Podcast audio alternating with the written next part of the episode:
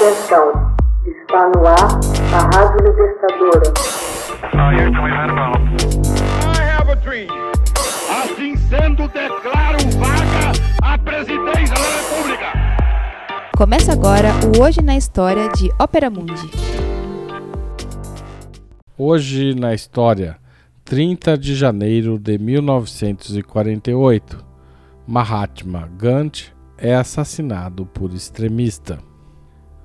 O pai da nação indiana, Mahatma Gandhi, foi assassinado em 30 de janeiro de 1948 em Nova Delhi.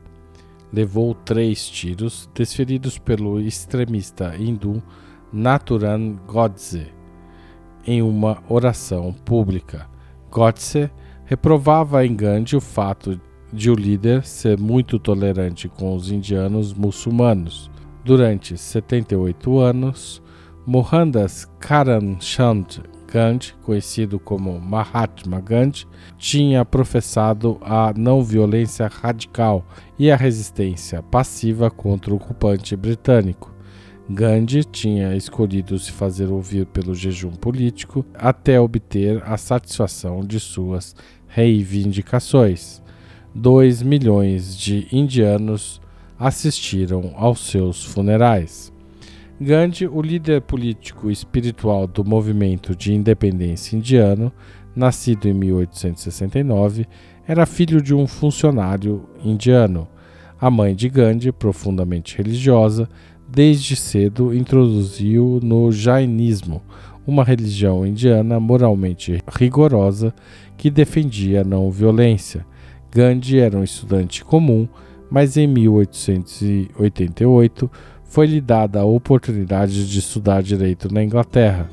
Em 1891, retornou à Índia, aceitando em 1893 um contrato para trabalhar na África do Sul.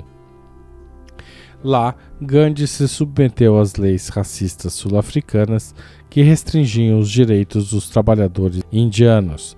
Gandhi lembrou-se mais tarde de um incidente quando foi obrigado a sair de um de um compartimento de primeira classe de um trem. Quando seu contrato expirou, decidiu permanecer no país, lançando uma campanha pelo direito de voto dos indianos. Ele fundou o Congresso Indiano de Natal, chamando atenção internacional para o pleito. Em 1906, o governo do Transvaal buscou restringir direitos adicionais dos indianos, o que levou Gandhi a organizar a primeira campanha da Satyagraha, ou seja, desobediência civil em massa. Após sete anos de protestos, negociou um acordo com o governo sul-africano.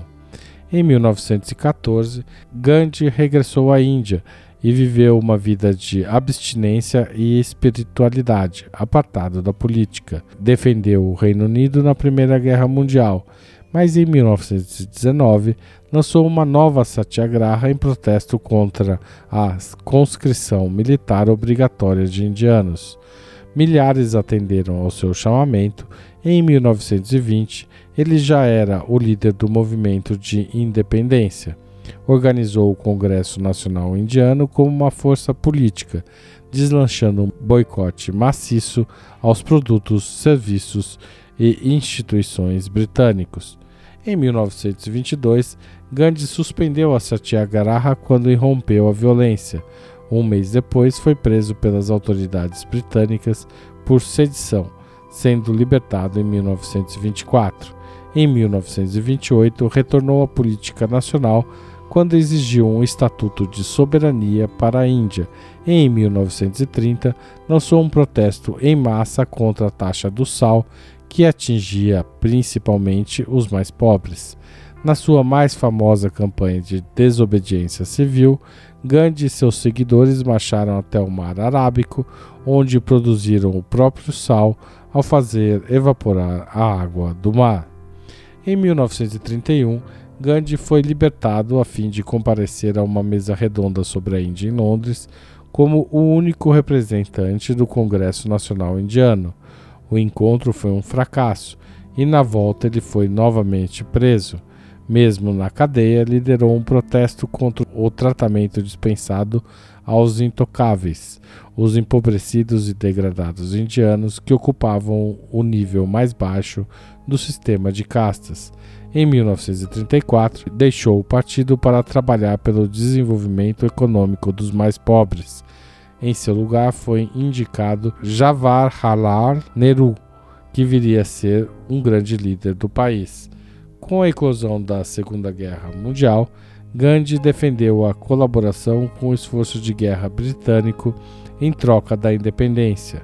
Londres recusou, buscando dividir a Índia ao apoiar os conservadores e grupos muçulmanos indianos. Em resposta, Gandhi lançou Quit India, é, Retirem-se da Índia, em 1942, que clamava pela retirada total dos britânicos do país. Gandhi e outros líderes nacionalistas ficaram presos até 1944. Com a chegada de um novo governo em Londres em 1945, as negociações recomeçaram. Gandhi queria uma Índia unificada, mas a Liga Muçulmana, cuja influência havia crescido durante a guerra, discordou. Após extensas tratativas, Londres concordou em criar, em 15 de agosto de 1947, dois estados independentes, a Índia e o Paquistão pouco demorou para que a violência explodisse entre hindus e muçulmanos. Foi no curso desses conflitos que ocorreu o assassinato de Gandhi, conhecido como Mahatma ou a Grande Alma. Seus métodos persuasivos de desobediência civil influenciaram líderes de movimentos civis em todo o mundo, em particular Martin Luther King Jr., nos Estados Unidos. Hoje na História, texto original de Max Altman, locução de Haroldo Cerávulo Cereza, gravação e edição de Laila Manoeli. Você já fez uma assinatura solidária de Opera Mundi? Com 60 centavos por dia, você ajuda a manter a imprensa independente e combativa. Acesse www.operamundi.com.br/apoio.